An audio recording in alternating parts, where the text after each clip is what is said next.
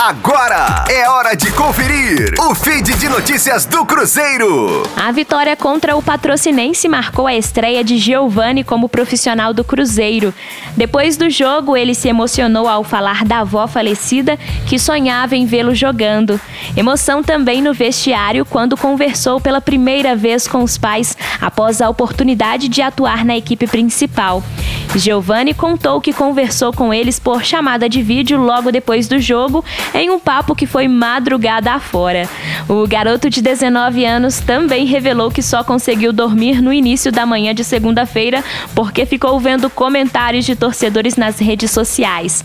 A primeira oportunidade como profissional foi jogando como lateral direito, entrando na vaga de Raul Cárceres no segundo tempo da partida, posição diferente daquela que ele mais atuava na base, a de zagueiro, mas Giovani disse que se sente preparado para atuar na defesa e até mesmo como volante, caso Felipe Conceição precise.